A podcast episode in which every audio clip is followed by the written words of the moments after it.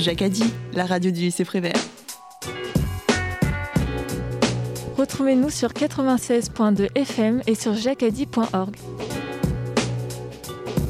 Bonjour à tous et bienvenue sur Jacadi, la radio du lycée Jacques Prévert 96.2 FM. Aujourd'hui, pour le deuxième numéro de la saison pour les rencontres de l'espace d'art actuel, nous recevons Samuel Martin qui expose ses œuvres dans la mezzanine de l'Agora Sud du lycée Jacques Prévert.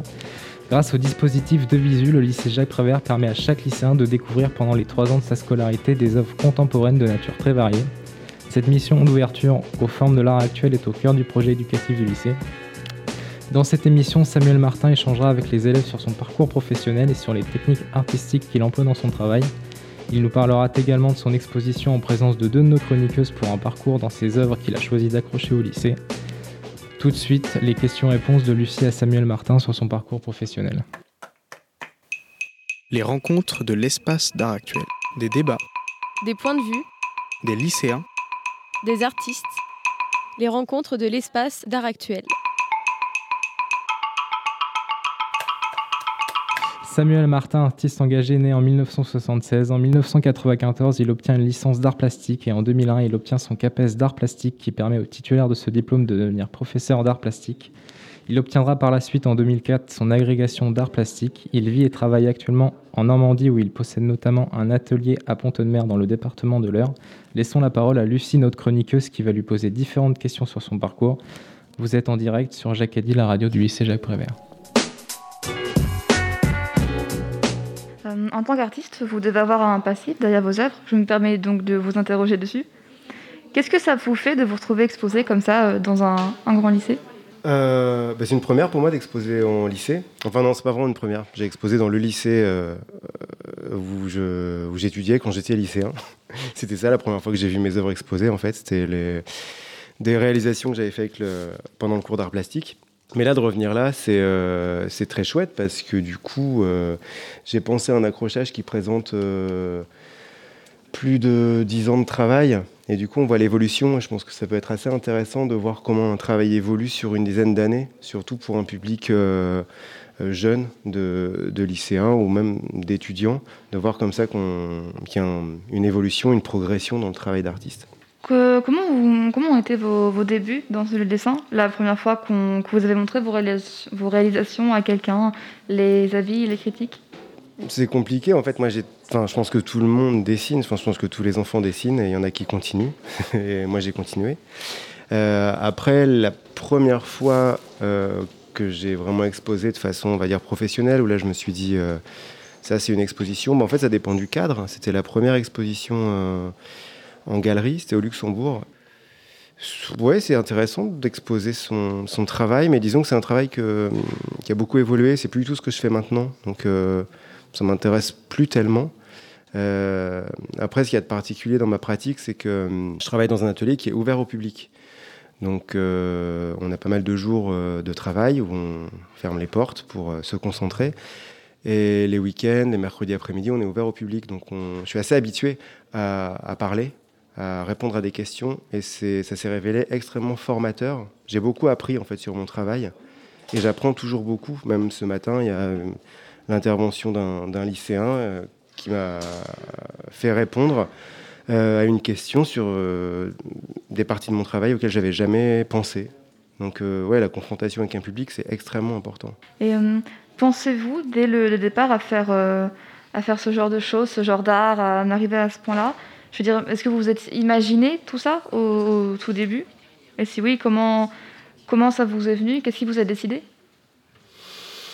J'ai beaucoup évolué. Moi, j'ai fait euh, des études d'art plastique. J'ai fait la faculté des arts à Amiens, en Picardie. Moi, j'ai appris à peindre, euh, j'ai appris euh, à faire un peu de photos, j'ai appris l'art vidéo, j'ai appris pas mal de, de, choses. Et il y avait aussi du dessin, mais c'était le dessin euh, contemporain, on va dire, orienté vraiment vers l'art conceptuel, vers euh, l'art abstrait. C'était pas tellement à la mode, c'était même pas tellement bien vu, je pense, de faire du dessin euh, figuratif, vraisemblable. Ça, ça plaisait pas à l'époque, c'était pas ce qui était exposé. Enfin, on, on nous apprenait pas à travailler dans ce sens. Mais j'ai beaucoup cherché, j'ai beaucoup essayé. J'ai beaucoup été déçu par mon travail, j'ai beaucoup eu peu confiance en mon travail. Et puis, petit à petit, un jour, je me suis dit non, mais je vais, revenir à ce que j'aime, je vais revenir à ce que j'aime vraiment, j'aime dessiner. Donc j'ai laissé tomber la couleur, j'ai laissé tomber la peinture. Moi, j'avais appris à peindre. Et tout en étant toujours un petit peu euh, euh, gêné, euh, pas très à l'aise en fait avec des pinceaux. Et je me suis dit, mais reviens, reviens à ce que tu as toujours aimé faire, c'est dessiner, et c'est dessiner en noir et blanc, c'est t'intéresser au visage humain, t'intéresser au corps. Et petit à petit, j'ai l'impression que j'ai désappris. J'ai laissé tomber plein de choses qu'on m'avait m'avait transmises pour finalement revenir vers moi, ce qui me paraissait essentiel et intéressant. Et voilà, c'est comme ça que j'ai réussi à trouver un petit peu mon sujet. Mais après, enfin, ça a démarré euh, par les grands formats sur fond blanc qui sont exposés ici. Et les formats noirs qui sont ici, c'est les derniers. Voilà, ça évolue et ça va évoluer encore. Et dans 20 ans, mon travail sera peut-être encore assez différent. Donc, trouver son style, je ne sais pas vraiment si ça veut dire quelque chose. Je pense qu'on trouve. Euh, son vocabulaire, vocabulaire de forme, je, je, reproduis souvent les mêmes formes, il y a comme deux, trois trucs qui, reviennent sans cesse dans mon travail. Et puis après, il y, a la, il technique, il y a le plaisir, parce que euh, en tant qu'artiste, ne euh, faut pas oublier cette dimension-là, en fait. faut pas oublier la dimension du, plaisir, le plaisir à dessiner, le plaisir à faire. Il y a énormément de choses dans mon travail euh, qui sont des motifs que, bah, qui me plaisent à dessiner faut vraiment essayer de pas séparer la partie euh, du sens, la partie de ce qu'on peut transmettre, écrire un texte sur son travail et euh, voilà, expliquer en quoi c'est intéressant, en quoi ça peut s'inscrire dans l'histoire de l'art. Tout ça, oui, pourquoi pas, mais après, faut pas oublier que ça doit rester quelque chose. Euh, c'est un travail, mais si ça peut être un travail plaisant, un travail dans lequel il y a du plaisir, c'est mieux. Enfin, en tout cas, moi, c'est ce que je cherche. D'accord. Et au niveau des inspirations, vous avez, je sais pas, un modèle, une muse, quelque chose? En général, euh, alors il y a deux sources dans mon travail. Il y a toute une partie du travail qui va être euh, basée sur euh, des photos que je récupère, des photos d'inconnus, des photos d'archives, qui sont plutôt d'ailleurs d'une époque révolue. Ça va être des photos des années 40, 50. Ça, c'est des voilà, de parfaits inconnus. C'est vraiment l'image qui m'intéresse et comment je peux la retravailler. Et puis, il y a aussi toute une autre partie de mon travail où je travaille avec mes modèles. Et mes modèles, ce sont mes proches la famille et les amis. Euh, bah, c'est pratique parce que voilà, en général ils sont en proximité. Puis ce sont aussi des gens qui connaissent mon travail, qui connaissent mon univers, donc c'est quand même plus facile pour moi de, les diriger entre guillemets. Diriger dans le sens où, au vrai sens du terme, dans le sens où je donne une direction. J'impose jamais une pause, mais voilà, je vais donner quelques intentions. J'aimerais bien que l'ambiance ce soit ça, et après je laisse les modèles, euh, je laisse les modèles poser. Et ce qui me plaît euh, aussi, donc par rapport à l'idée d'inspiration de muse au niveau des, des modèles, il n'y a pas vraiment de muse, mais on va retrouver euh, ces mêmes personnes qui posent pour moi, on va les retrouver à différents âges aussi. On peut voir une évolution euh, dans mon travail, et ça, ça m'intéresse aussi. Je me vois un peu comme une espèce de metteur en scène, et peut-être qu'un jour, je ferai une très grande exposition qui s'appellera Le Film, où on verra vraiment tous ces personnages évoluer petit à petit. Bon, on verra quand j'aurai 80 ans. Euh, vous auriez une anecdote à nous raconter sur euh, un moment comme ça de, de votre évolution qui vous a marqué, peut-être euh, une œuvre ou une exposition en particulier? Ouais, il y a pas mal de choses, il y a pas mal d'anecdotes. Si c'est lié à mon travail, par exemple, à ma pratique, ça peut être le fait que en fait, tout, tout ce que je fais maintenant, c'est vraiment né d'une erreur. J'avais dessiné un, un agneau ou un mouton, je sais plus. Et euh, je l'avais fait au fusain et euh, il n'était pas terrible. Et j'ai essayé de frotter, j'ai essayé de gommer. Et donc forcément, le fusain sur un support, euh, ça part pas. Donc on, garde toujours une trace grise. Et, c'est en frottant, en essayant de réparer cette erreur, que je me suis rendu compte que c'était intéressant de frotter le fusain. Et c'est vraiment à partir de là, à partir de quelque chose que je voulais effacer, que j'ai vraiment débuté mon travail avec le fusain. Donc voilà, c'est une anecdote, mais c'est vraiment pour moi fondateur de mon travail. C'est en voulant réparer une erreur que j'ai trouvé comment, euh, comment travailler. Et euh, est-ce qu'il y a euh, une œuvre que vous êtes, particulièrement fier, que vous aimez plus qu'une autre? Bah, En général, c'est toujours les dernières. c'est toujours la dernière qui vient d'être faite parce que c'est une, une, évolution constante. Et ouais, la dernière, j'en suis toujours, toujours assez fier. Mais après, j'ai un rapport un petit peu détaché. Une fois que c'est fait, j'ai très vite hâte de passer à, à autre chose passer à la suite en fait. Ça évolue constamment. L'évolution, d'accord. Et euh, quand vous repensez maintenant euh, à vos débuts, euh, à vos premiers dessins, qu'est-ce que vous ressentez quand vous voyez tout le chemin que vous avez fait? Est-ce que vous êtes plutôt fier ou je ne sais pas? Ouais, ouais, ouais, si, si, si, si, je suis très fier. si, si, parce que ça a été quand même très compliqué. euh, Au lycée, euh, je, ouais, je dessinais, mais je cherchais.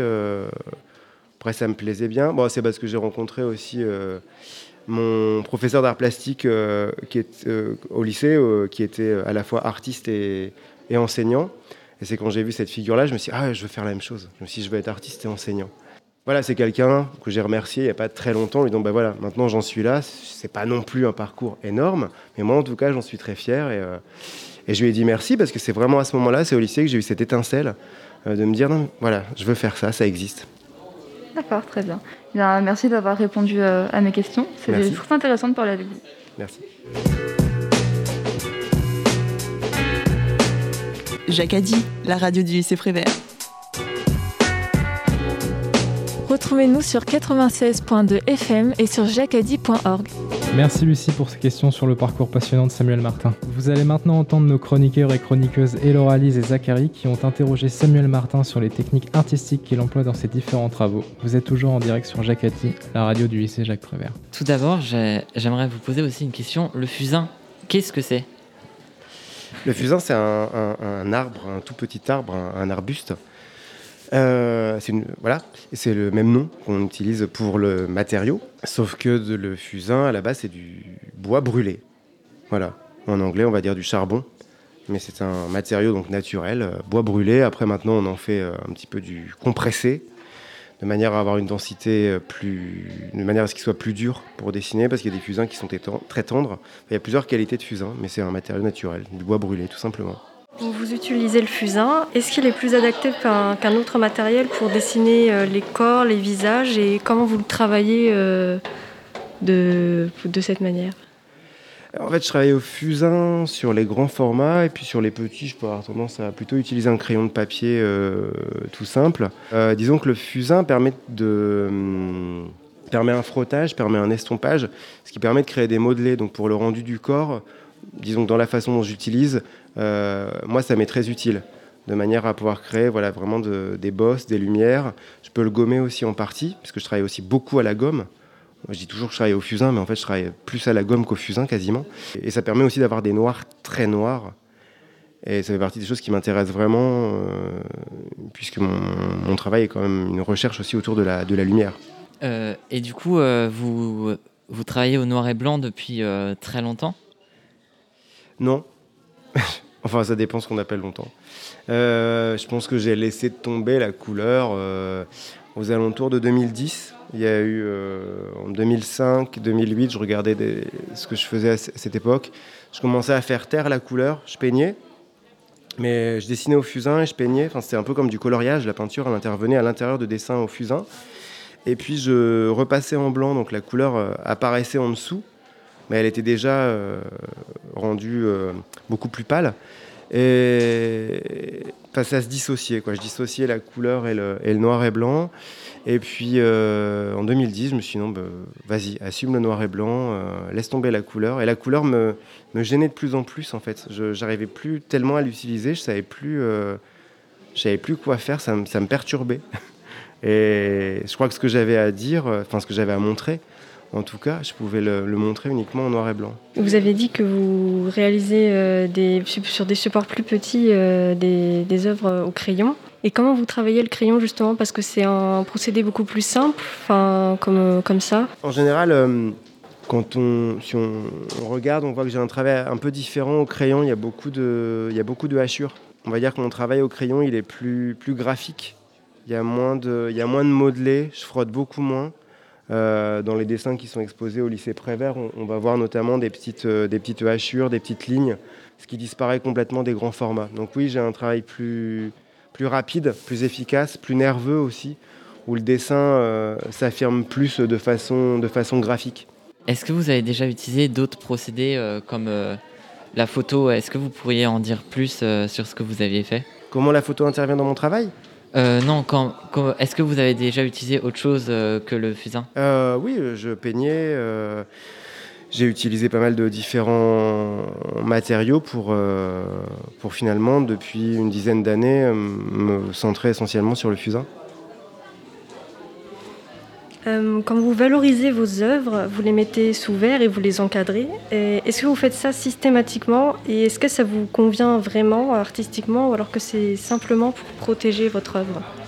Le dessin, ça vieillit, c'est sensible à la lumière, c'est sur du papier, enfin c'est sur un support qui est fragile, donc je pense que c'est bien de les encadrer mais c'est aussi également une, protection. Euh, quand c'est à l'atelier, voilà, le fusain c'est extrêmement volatile. Donc dans mon atelier, ça a tendance à vite devenir noir parce qu'il y a toujours donc une petite poussière noire qui vole. Et euh, voilà, quand c'est en cadre, c'est protégé. Mais euh, oui, après, je trouve que c'est un côté très fini. après, l'encadrement, ça se pense. Enfin, ça se pense. Il y a des gens dont c'est le métier d'être encadreur. Et du coup, de vraiment penser, je pense que le cadre peut vraiment être un, un support, euh, même plus qu'un support, être un écrin pour une œuvre. Ça peut vraiment rendre service à une œuvre, notamment mettre des petits formats dans des grands cadres. Euh, c'est des choses que, j'aime faire. Ça, donne une respiration autour de, autour de l'image. Merci Laura Lise et Zachary pour ces questions. Tout de suite, un peu de musique. Vous écoutez toujours Jacques Addy, la radio du lycée Jacques Prévert sur 96.2 FM.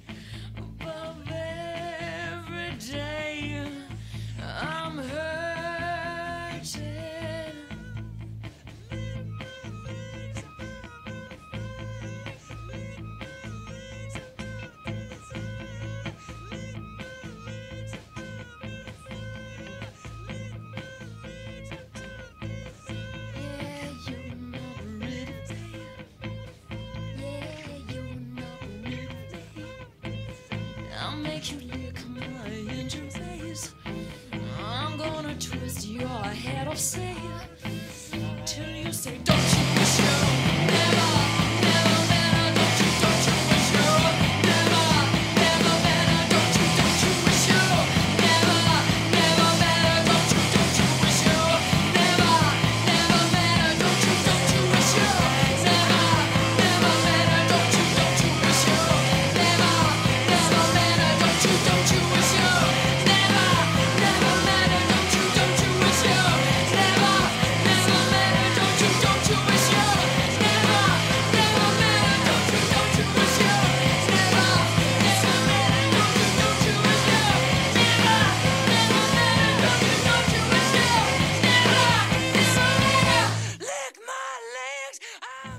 Vous êtes toujours sur Jacques Addy, la radio du lycée Jacques Prévert pour l'émission Les rencontres de l'espace d'art actuel. Aujourd'hui, nous échangeons avec Samuel Martin venu exposer une sélection de ses fusains au lycée. On vient d'écouter Read of Me de PJ Harvey, une chanson dont les paroles sont inscrites sur l'une des œuvres de Samuel Martin. Retrouvons justement Natalia et Andrea pour un parcours dans l'exposition avec l'artiste. Tout d'abord, enchantée, je m'appelle Natalia. Et euh, donc, euh, pouvez-vous nous en dire plus sur votre œuvre, s'il vous plaît? C'est-à-dire, euh, que représente-t-elle pour vous? Bah, Avant de dire ce qu'elle représente pour moi, on peut peut-être déjà dire ce qu'elle représente. Donc dans un format carré de 80 cm, on voit une jeune fille, une petite fille, on ne sait pas trop la dater, euh, qui est entre le trois quarts et le profil. Et elle tient dans ses mains un masque, un masque qui la regarde. Elle, elle le regarde aussi. Euh, c'est un masque qui est un petit peu hmm, simple, un peu naïf, mais en même temps il représente euh, le diable. On dirait, on voit des cornes quand on regarde de près. C'est un masque souriant qui a des dents. Et euh, cette petite fille est dans un espace noir. L'arrière de ses cheveux est plongé dans le noir. Et l'essentiel de la lumière est concentré sur son visage et un petit peu sur euh, son épaule.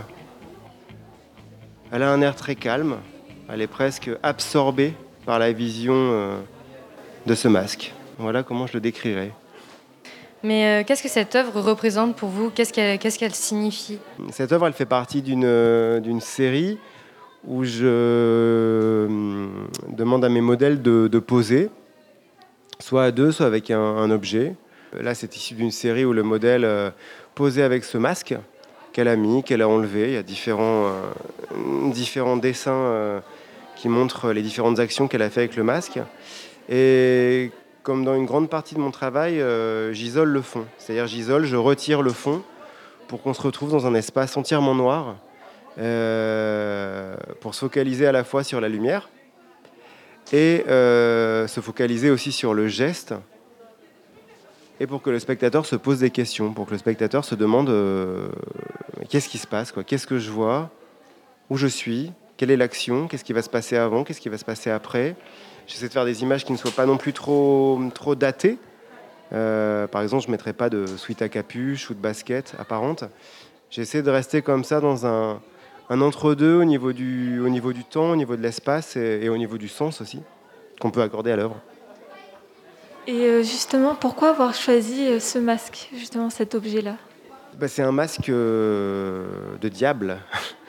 Et je trouvais que symboliquement, c'était assez intéressant de représenter une, un personnage face à ce qui pourrait être euh, considéré comme une figure du mal, comme euh, un symbole comme ça maléfique, mais qui en même temps est assez ridicule, hein, parce que c'est un petit masque en plastique très simple. Mon travail en noir et blanc, il devient un petit peu plus, un petit peu plus effrayant. J'aimais surtout le fait qu'elle le regarde sans en avoir vraiment peur. Ça me paraissait intéressant. En parlant de la technique, pourquoi avoir utilisé le fusain justement? Parce que le fusain me permet d'avoir des noirs extrêmement profonds. Et euh, dans ce travail autour de, la, autour de la lumière, il était vraiment important que j'ai des zones très très noires dans l'image pour justement pouvoir faire ressortir la lumière euh, à certains, endroits. C'est vraiment pour, euh, pour la puissance du noir et du coup le, contraste qui est, qui est permis ensuite avec le travail à la gomme. Donc le fait d'avoir un fond noir, est-ce que c'est pour que le, personnage principal ressorte de l'œuvre C'est pour vraiment on fasse attention au, gestes. C'est pour que la posture, pour que le corps soit vraiment mis en avant et se, et se détache. Ça évoque aussi un petit peu la photographie, les photographies prises au flash, où d'un seul coup toute la lumière va se concentrer sur le personnage au premier plan et où l'arrière-plan du coup euh, apparaît très peu. Avez-vous fait plusieurs dessins avec ce modèle et, euh, ce masque ou c'est la seule prise? Non, c'est une, euh, une série, euh, je vais en avoir trois ou quatre, où elle porte le masque, où elle l'enlève, elle le met aussi derrière sa tête, elle le met dans ses cheveux. En général, c'est ça avec les modèles. je fais plusieurs, plusieurs prises de vue, mais puis au bout d'un moment, j'ai l'impression d'avoir épuisé ce que j'avais à faire avec, ce, avec ces images, avec, ce, avec ces modèles, enfin ce moment-là de la pose et je passe à autre chose. D'accord. Et pourquoi avoir choisi d'exposer euh, celle-là en particulier? Bah, Elle me paraissait intéressante, euh, confrontée, euh, confrontée à celle qui est à côté. Je trouvais que deux personnages qui se tournaient le dos, je trouve que ça donnait quelque chose au niveau de l'accrochage. Chacun qui regarde dans une direction opposée, aucun qui regarde le spectateur. Ça me paraissait intéressant cette confrontation ici.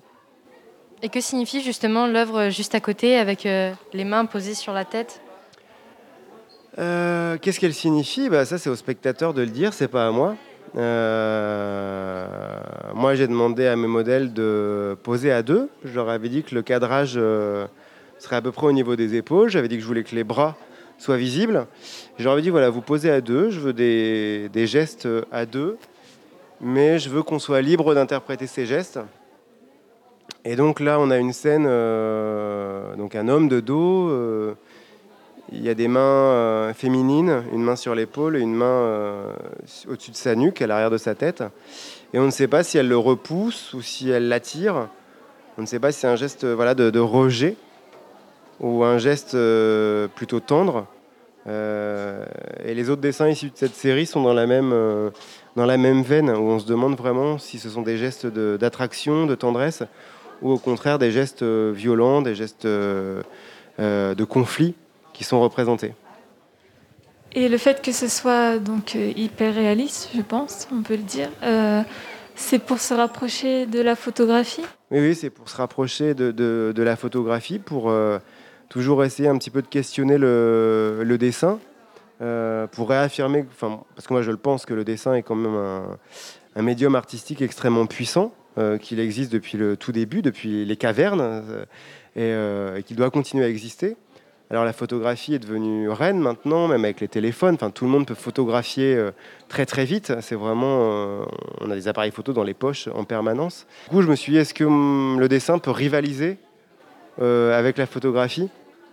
Donc c'est à partir de ce questionnement que je me suis mis à travailler sur la lumière et notamment cet effet un peu de flash et l'effet aussi, euh, parce que nous en tant que spectateurs, on est un petit peu voyeur, on assiste à une scène où finalement les personnages ne nous regardent pas, on a l'impression de surprendre quelque chose. Et je trouve que parfois on a aussi ce rapport-là à l'image avec les, appareils photo, mais aussi les caméras qui sont partout en permanence. Je pense qu'on est beaucoup vu. Et dans cette série-là, euh, nous en tant que spectateurs, on voit les personnages sans que eux, sans que nous voient. Ils ne posent pas pour nous. Est-ce que vous pouvez nous décrire euh, la série, euh, les séries d'à côté et pourquoi ce décor un peu apocalyptique? Alors là, je disais que les personnages ne posaient pas pour nous. Là, c'est l'inverse. Là, les personnages sont vraiment euh, tournés vers le spectateur. Donc, ce sont des formats euh, sur fond blanc, euh, encadrés en blanc. Ce sont des images d'ailleurs beaucoup plus claires, beaucoup plus grises que celles qu'on a vues précédemment. C'est une série qui s'appelle Yes Future. Et ça s'oppose au No Future des, des punks. C'est-à-dire, c'est une série qui voulait célébrer l'optimisme, la joie de vivre, euh, qui voulait célébrer euh, le bonheur euh, de vivre, malgré, tout, malgré les catastrophes, malgré, malgré les accidents, malgré toutes les choses pénibles de la vie. Et donc tout ça est transposé à travers une série de dessins où l'on voit des personnages nus dans différentes activités. Donc ceux qui sont au lycée, on a un groupe de musiciens, guitare et chant.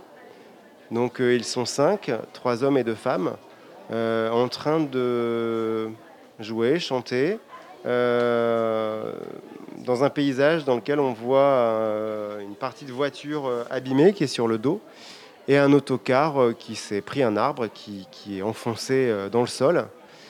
Et eux sont au premier plan, euh, avec l'air d'en avoir absolument rien à faire, et de chanter, euh, et de jouer de la guitare, euh, de claquer des doigts très, très tranquillement. Est-ce que le fait qu'ils soient nus, justement, ça rappelle un peu un retour à l'origine, à la nature? C'est ça, c'est vraiment le nu, euh, le nu premier, le nu, bah, le nu, le nu avec lequel on vient sur Terre, on vient sur Terre nu. Et c'est l'idée aussi de, de perdre pas mal de biens de, de consommation, notamment le vêtement. Le vêtement, c'est quand même euh, l'apparence, c'est ce qui va nous définir socialement. Un vêtement, ça génère du sens, ça génère, ça veut dire qui on est. Enfin, je pense à l'uniforme, mais ça dit aussi le rang, le rang social, ça dit aussi la richesse. Enfin, c'est extrêmement codifié le vêtement. Et là, du coup, euh, ces gens nus ne sont plus du tout codifiés. Ce sont euh, des gens qui se sont débarrassés, on va dire, de toutes ces normes.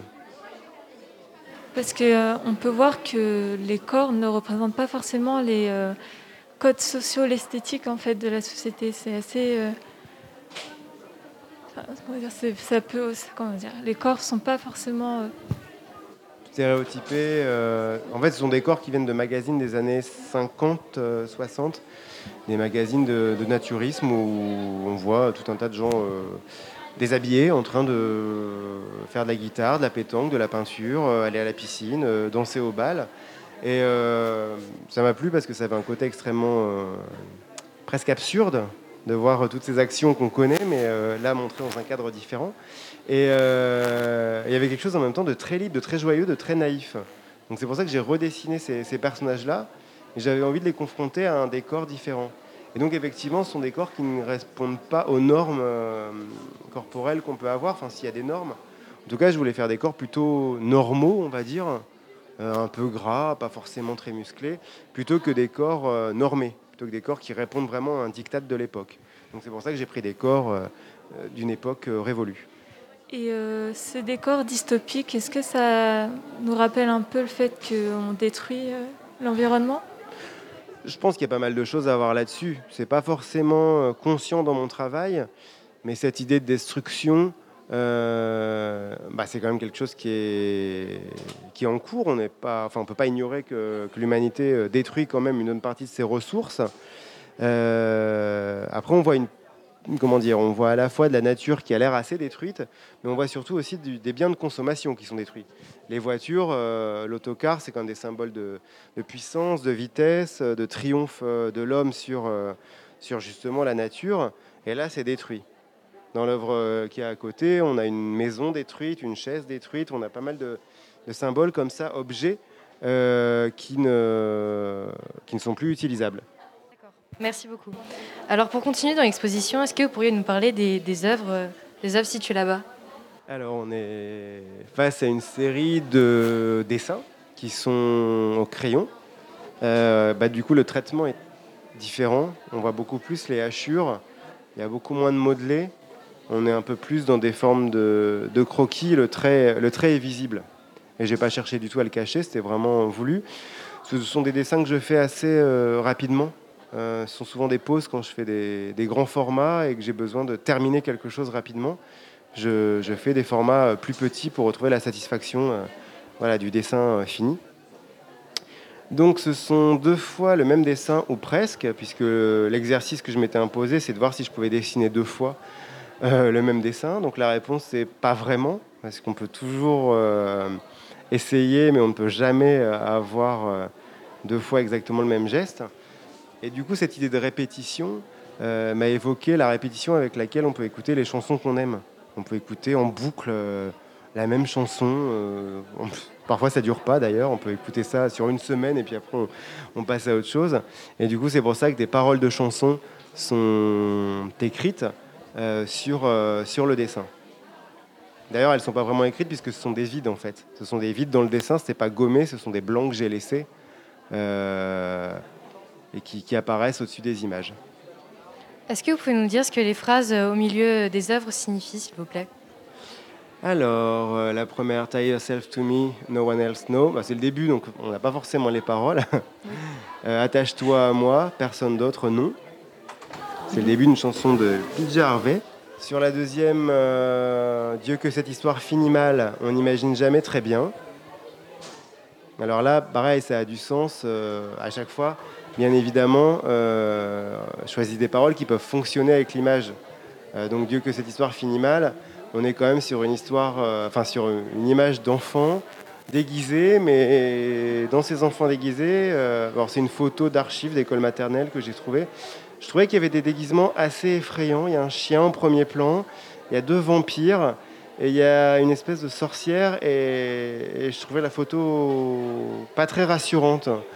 Et du coup, avec les paroles Dieu que cette histoire finit mal, on n'imagine jamais très bien. Je trouvais que ça fonctionnait bien l'association du texte et de l'image. Et la dernière La dernière, je regarde tes yeux, ça me fait pleurer, sur euh, une petite fille qui se cache les yeux. Alors, est-ce qu'elle se cache les yeux ou est-ce qu'elle pleure? Justement, on ne sait pas. En tout cas, on a une absence de, regard, un visage courbé vers le bas. Et, euh,